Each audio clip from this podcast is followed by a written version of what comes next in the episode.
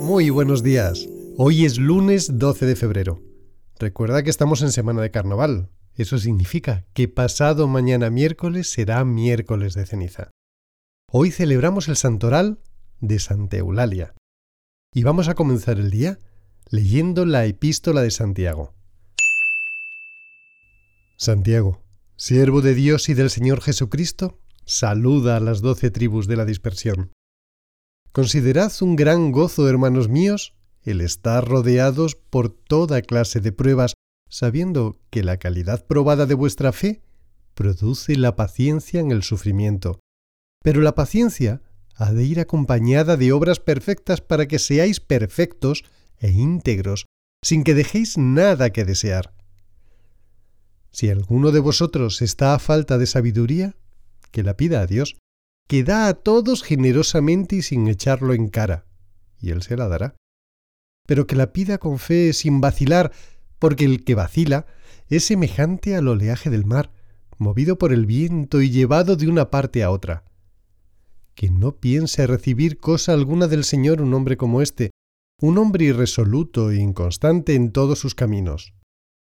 El hermano de condición humilde, gloríese en su exaltación, y el rico en su humillación, porque pasará como flor de hierba.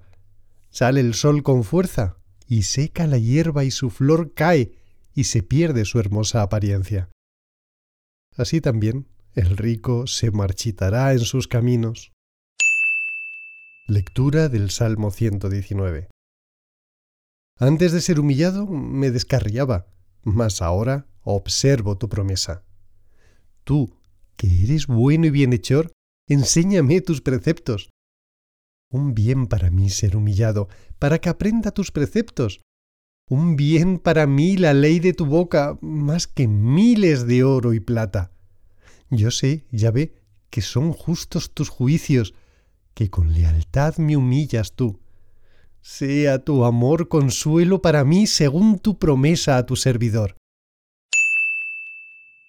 Lectura del Evangelio de San Marcos. Y salieron los fariseos y comenzaron a discutir con él, pidiéndole una señal del cielo con el fin de ponerle a prueba. Dando un profundo gemido desde lo íntimo de su ser, dice, ¿Por qué esta generación pide una señal? Yo os aseguro, no se dará a esta generación ninguna señal.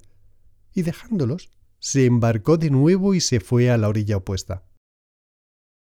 Pasa un día maravilloso. Que Dios te bendiga.